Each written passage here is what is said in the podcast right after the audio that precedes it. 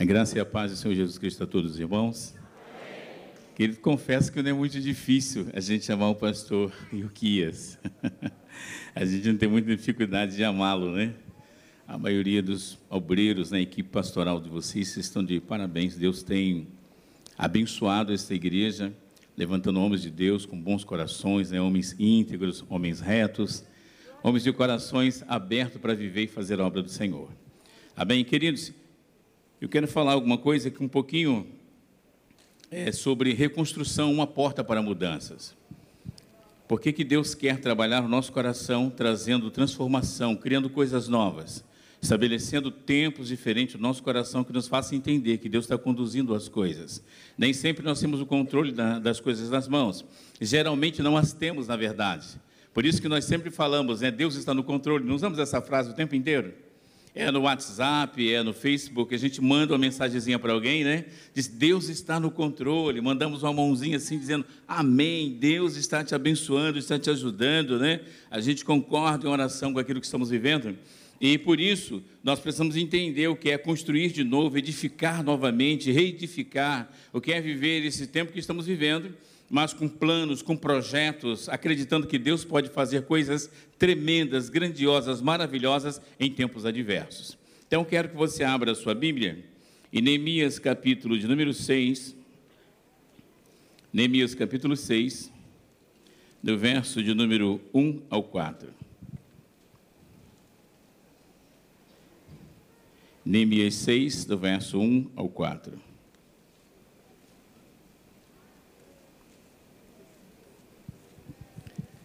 Todos acharam? Diz assim o texto bíblico: Tendo ouvido Sambalate, Tobias e Gesem, o árabe, e o restante dos nossos inimigos que eu tinha edificado as muralhas e que nelas não havia mais nenhuma brecha, embora até então eu não tivesse instalado os portais em seus devidos lugares. Sambalate e Gesem mandaram-me o seguinte convite: Vem, vamos encontrar-nos em uma das aldeias da planície de Ono. Eles, entretanto, estavam tramando fazer-me algum mal. Por essa razão, enviei-lhe mensageiros com essa explicação. Eu estou executando um grande projeto e não posso descer agora. Afinal, porque eu deveria parar minhas obrigações e deixar a obra para encontrar-me convosco? E eles me enviaram esse convite quatro vezes e todas as vezes lhes dei a mesma resposta. Reconstrução uma porta para a mudança. Uma das coisas que precisamos entender acerca da palavra reconstrução é que ela tem o sentido de construir de novo, de edificar novamente, de reedificar, formar novamente, voltar a possuir a sua constituição original, refundir, voltar a ser o que era antes. Sabe, estabelecer de uma forma melhor, mais aprimorada, mais ajustada, mais concisa, mais concreta, de algo que realmente faça sentido naquilo que ela está vivendo, porque ela está agora vivendo o que a Bíblia chama de renovação, de renovo, sabe, de uma forma de você viver totalmente edificado, sabe, vivendo uma vida realmente plena. E o texto que nós acabamos de ler é um texto muito interessante, porque nós entendemos que reconstrução dá trabalho, exige esforço, determinação. O momento que Neemias estava vivendo era um tempo de transição. O povo estava saindo do cativeiro, a cidade de Jerusalém havia sido devastada e queimada e os seus muros derrubados. Agora ele encontra um dos seus irmãos, Anani, e ele então, junto com Anani, alguns dos judeus que haviam saído do cativeiro, outros conseguiram fugir. Havia um momento muito conturbado e confuso na história de Israel naquele momento. Mas fato é que ele encontra essas pessoas nesse tempo de transição, esse grupo que sai em direção a Suzã, né, na Pérsia, e junto com ele, como disse Anani, irmão de Neemias, e mais alguns dos judeus, então ele pergunta pelos sobreviventes do cativeiro e eles dizem: os que sobreviveram estão em grande aperto, privações e humilhações e passam por grandes tribulações. E os muros da cidade estão derrubados e as portas das cidades estão queimadas. Neemias podia pensar o seguinte: eu estou bem, eu estou servindo ao rei Atarxerxes, eu estou entregando o copo nas mãos dele, eu sou copeiro do rei, eu não estou passando nenhuma privação, nenhuma necessidade, tenho comida de boa qualidade, eu tenho bebida, eu estou tranquilo, mas não, ele não deixou esse tipo de sentimento se assenhorar do coração dele. Pelo contrário, Neemias chora e ora na presença de Deus de joelhos em busca de uma resposta para a sua oração, para a sua petição. E quando nós nos colocamos de joelho, quando nós jejuamos 30 dias, quando nós buscamos ao Senhor, a resposta dos céus vem. Quando nos propomos a essa busca, a viver esse tripé né, de consagração, de contribuição, de evangelização, Deus sempre abre as portas e traz a sua novidade. Ele nos reconstrói, nos reedifica, ele forma no nosso coração essa esperança, essa certeza que todas as coisas realmente estão no controle deles. Neemias, ele foi buscar de Deus a orientação do que fazer, reação.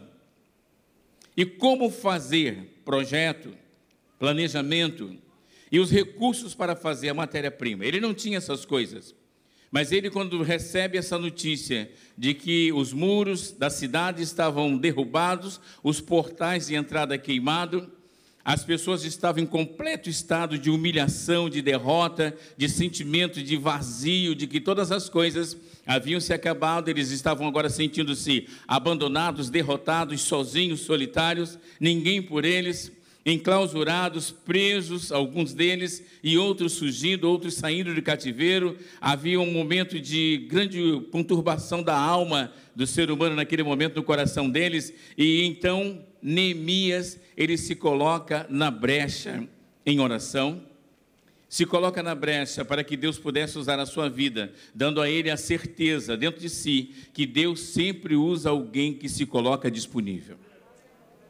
Às vezes nós queremos ser aquelas pessoas que possam ter mais capacidade, mais habilidades, que podemos ter aquela condição melhor de fazê-lo, mais intelecto, e mais desprendido, né? que não sejam tão pessoas tão presas dentro de si mesmas, pessoas mais dispostas, que tenham boa eloquência, boa retórica, boa pregação, né? E essas pessoas nós olhamos e falamos: não, eu não consigo fazer aquilo ali, eu não consigo evangelizar. Vocês vão estar amanhã nas ruas evangelizando. E talvez algumas pessoas no coração digam assim: eu não consigo ter esse desprendimento, mas se eu falasse como fala o pastor Yuquias, eu conseguiria. Se eu tivesse o desprendimento do pastor Neibson, então eu conseguiria chegar lá. Se eu tivesse, e ficamos nesse pensamento, se eu tivesse, encontramos uma resposta, que Deus não procura pessoas capacitadas, mas procura pessoas que Ele sabe que dentro delas existe essa capacitação, e Ele vai despertar. Encontramos Gideão malhando trigo no lagar questionando, vivendo de uma vitória antiga. E crente não pode viver de vitória antiga, por isso que sempre precisamos renovar a nossa esperança e buscar por coisas novas. A vitória de ontem passou, ela serve de testemunho, mas precisamos avançar e acreditar que Deus tem algo melhor mais à frente para nós. Gideão reclamando, malhando trigo no lagar, na prensa do azeite, escondido. E um anjo se apresenta e diz para ele: Pai, seja contigo, varão valente, varão valoroso. Só ele não conseguia se ver assim. Eu quero que você entenda uma coisa: quando você olha para você e vê suas fragilidades, as suas debilitações, Deus só vê força e valentia, coragem, fé. Nós que nos vemos debilitados demais, fracos demais. E era assim que Gideão estava se vendo, na sua própria fraqueza da sua própria debilitação. Eu não consigo fazer. E quando o anjo diz para ele que ele é um varão valoroso, valente, e ele então diz: então o que é feito das vitórias que os nossos pais nos contaram? Quando tirasse o povo do Egito com braço forte e mão poderosa, e abriu um caminho no meio do mar, e agiu com eles de forma tremenda e gloriosa, aonde estão essas promessas? Aonde estão essas promessas que nossos pais nos contaram? Aí o anjo diz para ele: oh, através de você eu vou libertar o meu povo Israel. Ele disse: Mas não dá, a minha família é a menor das tribos, né? E ainda tinha outro pedacinho da tribo, que era a meia tribo de Manassés, que não tinha nenhum, a tribo que ele estava, a que ele vivia, não tinha histórico de varões valentes, de homens de guerra. Não tinha pessoas que dissessem assim: aquela tribo é a tribo habilitada. Foi aquela tribo que ficou pelo caminho, ao invés de cruzar a Mesopotâmia, ficaram antes, né? E ficaram ali para cuidar do gado, das ovelhas. Eles não queriam ir para a guerra, mas fizeram um propósito com Moisés e honraram a aliança de atravessarem a Mesopotâmia até que conquistasse todas as coisas, dividissem a terra e eles voltariam para quem do Jordão, aonde eles então criariam gado, criariam ovelhas, ficariam ali. Não eram homens com histórico de homens valentes. E quando Deus chega através do anjo e diz varão valente, varão valoroso, ele olha para ele e bateu no endereço errado bateu na porta errada. Nós não temos histórico de varões valentes. Eu não sou um varão valente e a minha casa é a menor das tribos de Israel. A minha família é a menor. Se o Senhor procurar a menor das menores, vai achar a minha. E o Senhor diz: é através de você mesmo que eu vou fazer a obra. Às vezes queremos nos mostrar capacitados demais para que Deus possa nos usar. Eu sei que precisamos nos preparar, eu não somos leigos acerca disso, né? Não vamos estar também à margem daquilo que Deus tem para nossas vidas, para sermos mais efetivos, para sermos mais é, pessoas com mais capacitadas, né? Para fazer a obra de Deus, para estabelecer aquilo que Deus colocou nas nossas mãos para fazermos. Mas devemos entender também que quando Deus olha para você, Ele não olha para você como você se vê. Que às vezes nós olhamos no espelho, né? Barriga cresceu, cabelo caiu. A gente dá uma olhada e fala: Deus, se eu pudesse ter o poder de mudar essa criatura do espelho, eu começaria dando ânimo, coragem, dando fortalecimento, dando capacidade, habilidades das quais ela não tem, e o Espírito Santo está dizendo: você tem tudo isso, e eu vou despertar isso em você. E foi isso que Deus despertou em Neemias, copeiro do rei recebe uma mensagem dizendo: Olha, os muros caíram, os portais foram queimados a fogo, mas ele vai buscar de Deus resposta. Jejum e oração ainda é a chave que abre a porta de contato com Deus, é que nos leva a termos contato vertical com aquele que vive e que reina para todo sempre, com aquele que está sentado no trono, no monte alto da sua congregação, que tem nas mãos o cetro de equidade e de justiça, aquele que reina, o ancião de dias, que tem a deidado em si mesmo. É a Ele que nós oramos e é a Ele que nós servimos e a resposta vem dele. Neemias faz aquilo que nós somos treinados e ensinados desde os nossos primeiros passos na EBD, quando criança.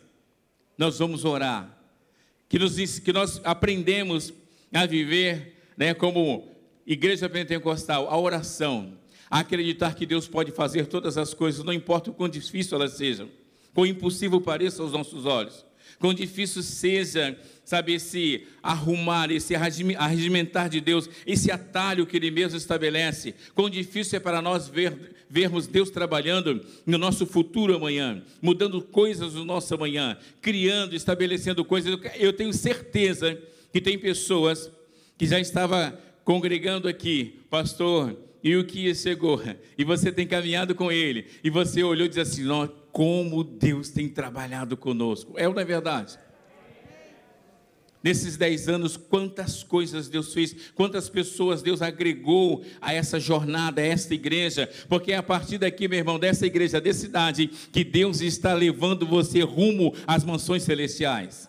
É a partir daqui que está tendo a construção da sua vida espiritual, emocional, sentimental, do seu caráter, um caráter cristão ilibado, uma vida comprometida com Deus. É a partir dessa igreja que nós estamos rumando juntos para as mansões celestiais para vivermos aquilo que falamos hoje à tarde, né? Sabendo que nesse evangelismo somos chenos para Pidemos e Paraicós, estrangeiros, peregrinos, nós não estamos fazendo aqui morada, temos uma pátria celestial, mas ainda sabendo disso, vamos orar, vamos jejuar e vamos crer, Deus vai nos usar para mudar a vida de dezenas de milhares de pessoas. Precisamos crer nisso. Precisamos confiar nisso. Eu tive um professor de de missão transcultural, Joshua Cheng.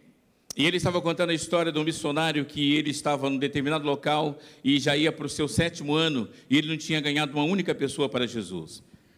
Ele mesmo se decepcionou. Ele mesmo viu as suas fragilidades e fraquezas. E ele disse: Deus, esse é o último semestre aqui. Se nada acontecer, eu vou desistir do que eu estou fazendo e vou deixar tudo de lado e vou voltar para o Brasil. E ele estava numa pequena aldeia. E ele então começou a orar, coisa que ele já não fazia há muito tempo.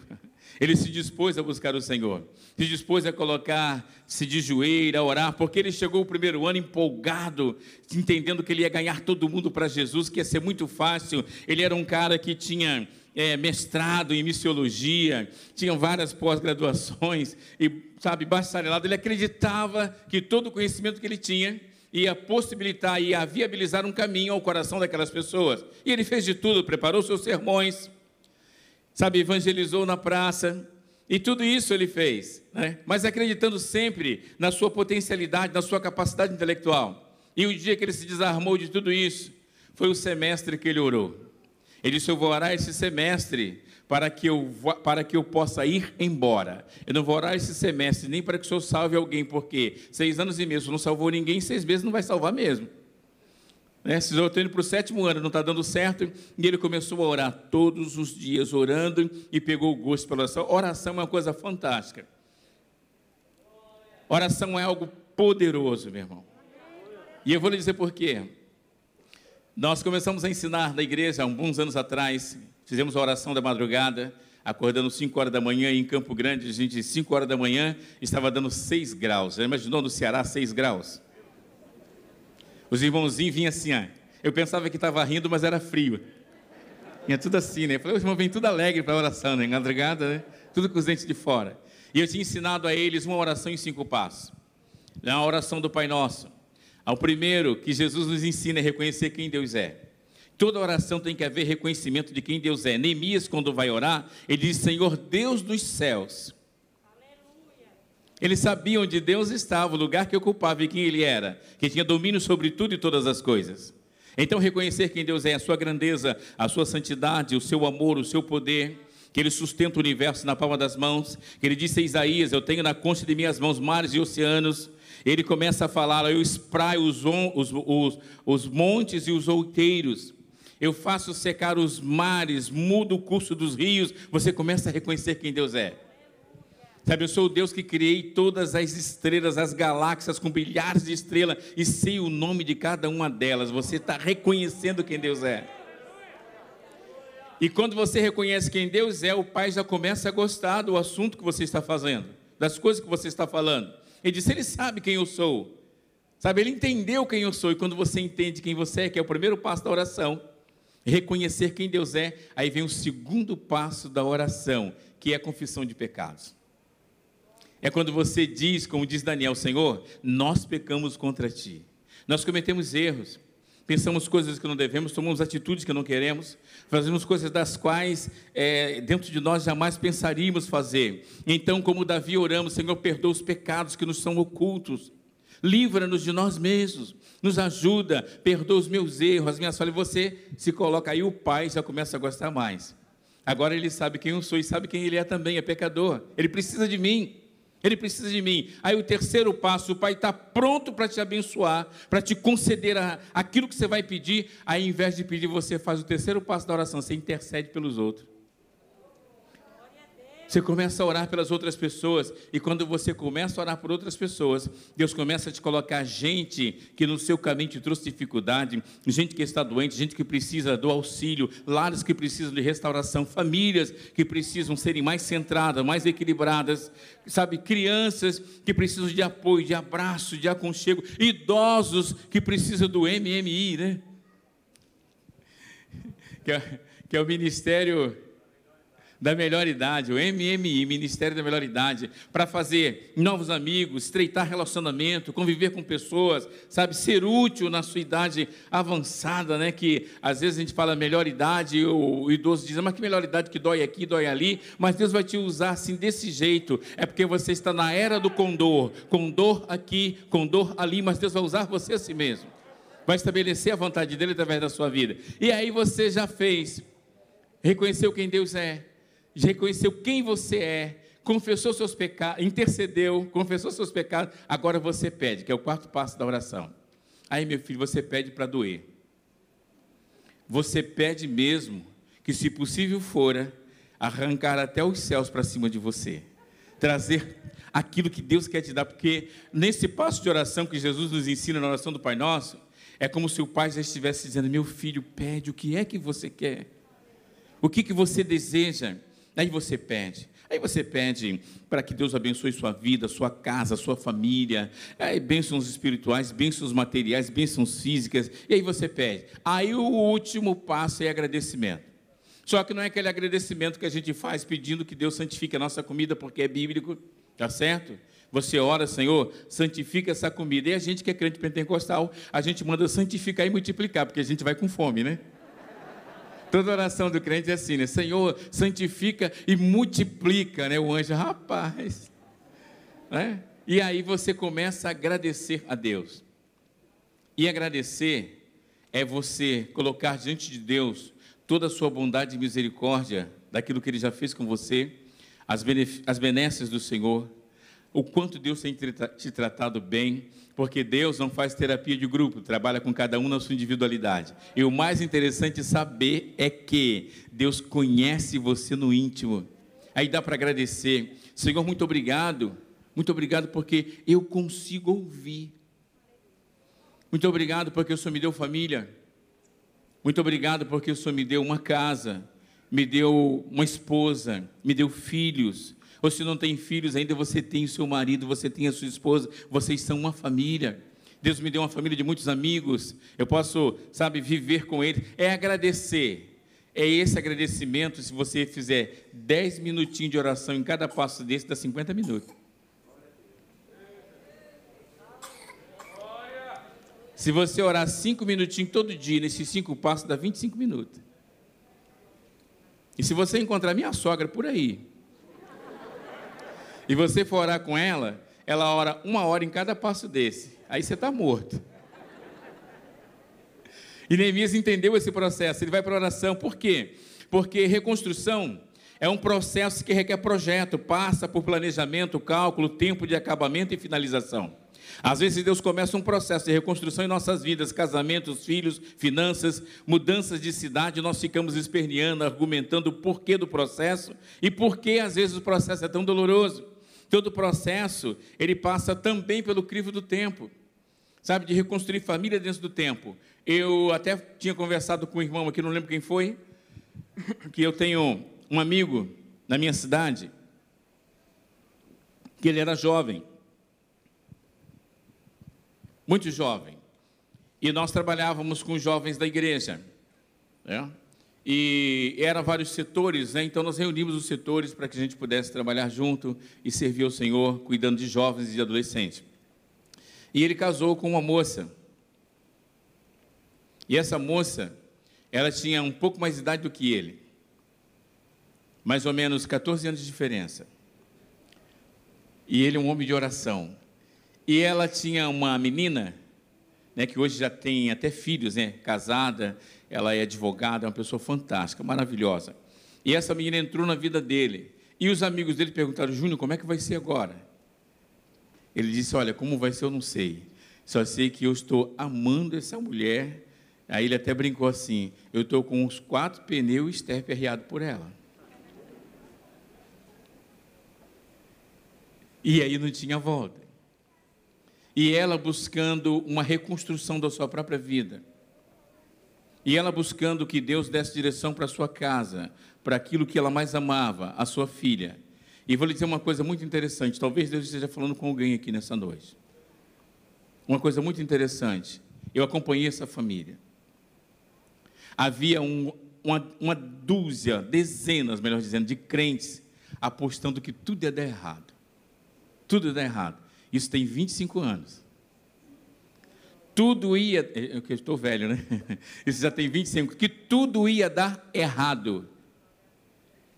Tinha gente apostando todas as fichas que a vida deles não ia dar certo, nem do Edvard nem da Shirley. E, no entanto, meu irmão, Deus fez eles um instrumento de bênção para a vida de muitos. Penso o quanto eles conquistaram junto. Esse povo cresceu financeiramente, com conquistas materiais, com casas, apartamentos, com as coisas que Deus deu no caminho, e a menina, que é o mais gostoso de tudo, quando a gente fala de reconstruir, de restaurar coração, de transformar, quando Deus faz. Ela chama ele de pai, até hoje. Você sabe o que é isso? É quando você entende que o projeto de Deus todo processo passa pelo crivo do tempo. O tempo vai amadurecer as coisas, o tempo vai colocar tudo no lugar. E nós temos uma grande dificuldade com o tempo de espera divino, porque o tempo de espera divino não funciona como o nosso. O nosso tempo passa pelo trilho da ansiedade e às vezes do desespero. E o tempo de Deus passa pelo trilho da paciência, da oração e da fé. São tempos diferentes que nós devemos entender o tempo de Deus dentro do nosso tempo para fazer com que esse caminho que Ele estabelece, esse caminho da graça, esse caminho da vitória, que assim podemos chamar, que Ele coloca no nosso caminho, ele se estabelece dentro do tempo de Deus. Mas eu estou esperando, orando, crendo, com fé e sabendo que Ele vai fazer aquilo que Ele prometeu. E para nós corremos apenas três pontos, né? E vamos fazer isso dentro do tempo. Porque a restauração é o caminho da transformação. Primeiro, porque reconstruir requer projeto, esforço e um coração humilde. O verso 3 de Neemias 6 ele diz assim: Estou executando um grande projeto e não posso descer agora. E algumas traduções está: Estou fazendo uma grande obra e não posso descer. É importante entender que, que ter projeto é fundamental para obter os recursos disponibilizados por Deus. Se quem não tem projeto, não tem por que Deus dar recurso. Amém, queridos? Se você não tem sonho, não tem por que Deus transformar esse sonho em matéria-prima palpável. Você não tem sonho, você não está olhando para frente. Né? Se você viver como aquele pobre coitado cristão que sente dó e pena de si mesmo, porque talvez você não tenha conseguido fazer uma faculdade, meu pai nunca fez uma faculdade. Na verdade, meu pai mal escrevia o nome. Mas era o homem da evangelização. era um homem útil na obra de Deus. Deus o recolheu com 96 anos. Dá para dar um amém? amém? Servindo, evangelizando, vivendo para Deus. Sabe, deixando que Deus usasse ele da maneira, do jeito que ele tinha. Agora você imagine que meu pai né? Eu posso falar negão, né? que era um negão do meu tamanho, uma voz grave, entendeu? Que chegasse perto de você e dizia: Meu filho, pegue aí esse folheto e leia. Aí o cabra pegava. Ele dizia: Leia na minha frente. Aí, meu irmão, o troço engrossava, né? E tinha uns que ele segurava o, o, braço esquerdo da pessoa e entregava o folheto e disse: Agora leia, agora leia. Entendeu? É, não era difícil ser evangelizado por ele, né? Então, é isso que a gente precisa entender quando você começa a viver projetos. Entender que é fundamental para obter os recursos divinos, os recursos disponibilizados por Deus, é apresentar a Ele os seus projetos, para que Ele apresente também os seus recursos inesgotáveis para quem não tem projeto, para quem não tem planos e sonho, não tem por que ter o aval do rei. Mas para quem tem projeto, para quem tem sonho, ele tem o aval do rei e todo o tesouro do rei está disponível para ele. Isso aconteceu com Neemias. Eu tenho projeto. E o rei Atarxerxes, então, disponibilizou todos os seus recursos materiais e humanos e influência para Neemias cumprir o seu projeto, o seu papel. Segundo, por quê? A reconstrução é o caminho da transformação, porque reconstruir requer planejamento estratégico. No verso 6, capítulo 6, verso 1 de Neemias, porque reconstruir requer planejamento estratégico. Tenho ouvido Sambalate, tendo ouvido Sambalate, Tobias, Gesem, o árabe, e o restante dos nossos inimigos, que eu tinha edificado as muralhas, e nelas não havia brecha alguma embora até então não tivesse instalado os portais em seus devidos lugares.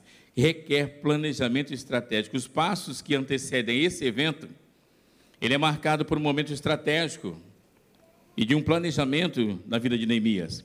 A Bíblia registra no capítulo 2 de, do livro de Neemias, e os versos que se seguem a partir do verso 1, diz que Neemias aparece na presença do rei com tristeza ao servir o copo em sua mão. E o rei começa a inquirir dele, por que você está triste? E ele revela a sua tristeza. E o rei pergunta no verso de número 4, do capítulo 2: Que estás desejando me pedir? Porque, olha, ele chega diante de um reinado persa, de um rei, Ataxés, que não tinha compromisso nenhum em preservar a vida dele, e chega com tristeza para servir o corpo do rei querido, era caixão e vela preta. Era morte na certa. E ele serve ao rei com tristeza no rosto, e o rei percebeu. E percebendo, pergunta. E, ele vai e responde. E o rei diz assim: O que estás desejando me pedir? Estrategicamente, Neemias em sua mente faz uma oração. E o mais maravilhoso, se você puder abrir aí Neemias capítulo 2, verso 4, você vai entender uma estratégia maravilhosa que nós fazemos e nem percebemos que é uma estratégia bíblica. É quando você entra no seu carro e faz aquela oração. É quando você está no trânsito, né, que esse trânsito que corre rápido aqui de Fortaleza, de Ceará, esse trânsito assim que quase que anda bem rápido e não te estressa, não te deixa nervoso, é isso? Não deixa você no modo cearense on, né? E você está ali, aí a sua mente começa a fazer oração. É isso? Quando alguém vem te dar aquela fechada santa que entra na sua frente, sabe, joga o carro na frente e você diz: Jesus, abençoa. Está jejuando 30 dias, tem que fazer isso. Jesus abençoa, guarda, ajuda, não é isso? Protege ele. Olha o que diz o verso 4. Então o rei me perguntou: O que estás desejando me pedir? E nesse momento fiz uma rápida oração ao Deus do céu. Ele orou aonde? Aonde que ele orou? Ele estava diante de um rei persa. Ele ia chegar e falar: Senhor, e se atirar no chão. O cara falou assim: Esse cara endoidou. Mas ele faz uma rápida oração na cabeça: Senhor, me dá a estratégia certa, me ajuda, sabe, me leva, me guia, me protege, me guarda, me ajuda a falar as coisas certas, as palavras certas, me dá sabedoria. Feita a rápida oração, Neemias apresenta então uma lista de desejos. Se for do teu agrado, olha como ele conversa, começa a conversa. E se o teu servo puder contar com tua bondade, me deixa ir ajudar a cidade do sepulcro dos meus pais, para que eu a reconstrua. Se for do teu agrado, também me dê cartas do rei para os governadores das províncias, a fim de que me deixem passar. Também, se for do teu agrado, me dê carta para Azaf, guarda da floresta do rei, para que ele me dê madeiras para construir as portas das fortalezas, para os muros da cidade e também para a casa que eu vou morar. Olha só, um copeiro, né? O copeiro do rei. E aí ele diz assim: visto que a mão de Deus estava me abençoando nesse sentido, o rei atendeu todos os meus pedidos. Reconstrução requer planejamento estratégico, oração certa, oração que tem um caminho guiado. Sabe, oração que vai exatamente estabelecer o propósito daquilo que a gente está querendo que Deus faça. É orar especificamente. Uma das coisas que a gente tem que entender, nós estamos lidando com Deus Todo-Poderoso, né? que toda a sabedoria está nas mãos dele, e que ele diz em Provérbios que a sabedoria e a inteligência assentou-se na sala com Deus para aprender dele. Então é Deus que dá a capacidade intelectual, é Deus que faz o homem para o varão de fama, é Deus que coloca dentro da sua mente coisas das quais você jamais imaginaria que teria essa percepção, essa condição ou faria dessa forma, mas é o teu Deus que faz isso. Então, quando você orar a Ele, ore olhando para um Deus que tenha a sua vida nas mãos. Por quê? Nós achamos que temos domínio da nossa vida. Pensamos assim: a vida é minha, eu faço dela o que quiser. Não, o coração que está no seu peito, batendo aí, dentro de você.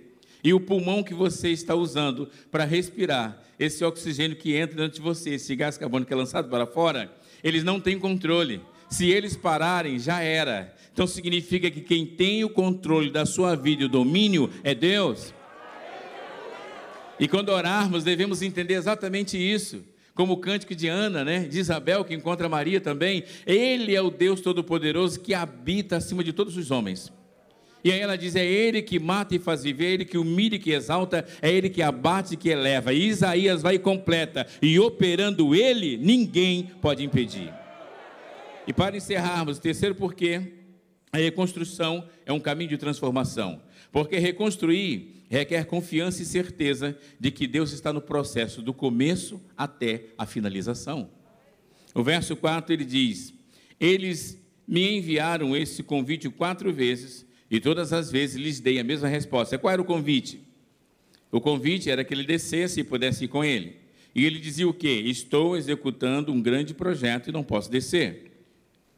Afinal, por que eu deveria parar minhas obrigações e deixar a obra para me encontrar com vocês? Deus me incumbiu de algo e eu tenho certeza que Ele vai estar comigo até a finalização do projeto. Eu creio que quando Deus fizer aqui, que Ele já começou a obra, o projeto já começou, o processo de reconstrução já está em andamento. Você pode dar um glória a Deus por isso? E quando começar, não vai parar até que o último acabamento seja feito. Que a, a última peça de, da parede, né? a última tomada seja colocada, até que a última pincelada de tinta seja dada, até que a última coisa se encerre e diga: acabamos a obra. Não vai faltar recurso, não vai faltar nada, porque quem tem projeto tem recurso. E precisa crer que nesse processo de reconstrução, que requer a nossa confiança, a nossa certeza de que Deus pode, nesse processo todo, do começo até o fim. A reconstrução requer foco.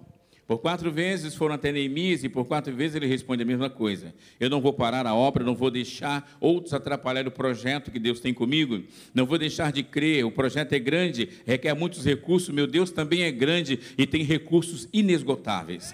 No processo de construção, e de reconstrução da sua casa, do seu casamento, em lutar pelos seus filhos, nós encontramos algumas dificuldades e às vezes no caminho alguns nãos como resposta, mas muitas das vezes esses nãos de Deus, ele quer que a gente persista. Continue mantendo foco, a lente da graça desembaçada, sem foco, olhando para o Deus que é consumador e autor da sua fé, que é aquele que fez todas as coisas acontecerem em sua vida e tem guardado você. Coloquemos de pé.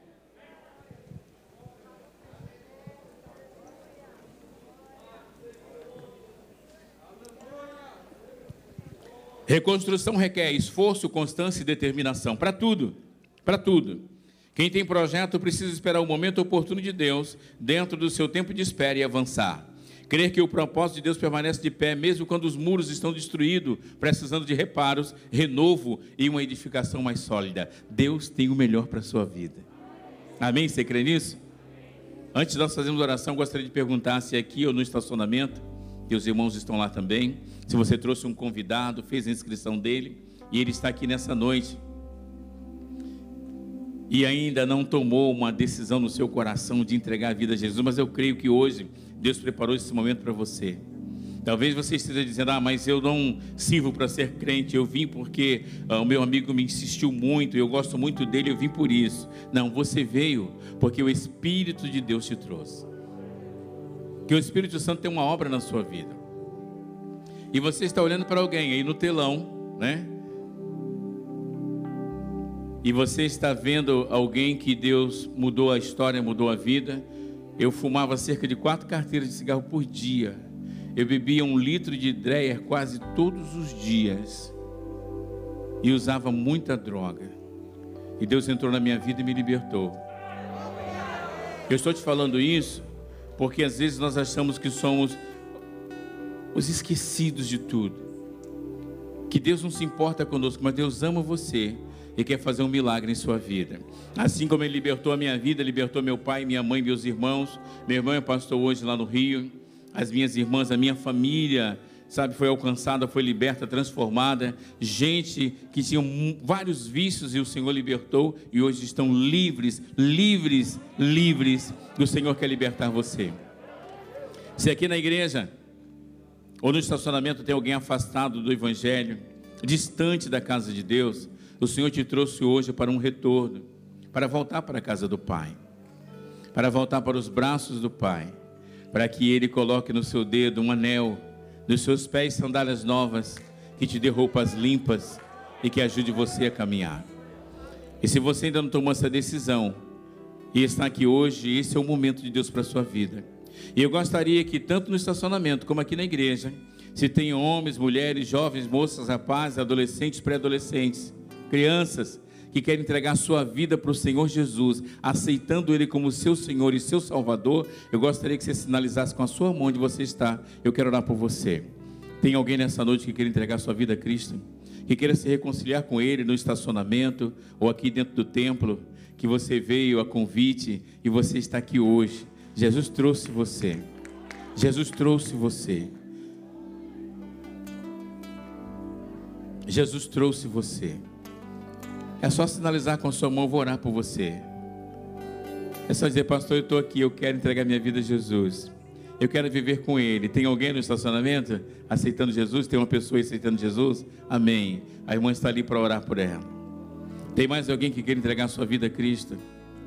Queridos, quero dizer uma coisa para vocês. A cura de tudo que eu já vi Jesus fazer, e digo isso para a glória dele e por amor que ele tem conosco, com as nossas vidas. Eu já vi paralítico sair de cadeira de roda, já vi cego enxergar, já vi ouvidos se abrirem, já vi pessoas com pernas menores que a outras ficarem do mesmo tamanho.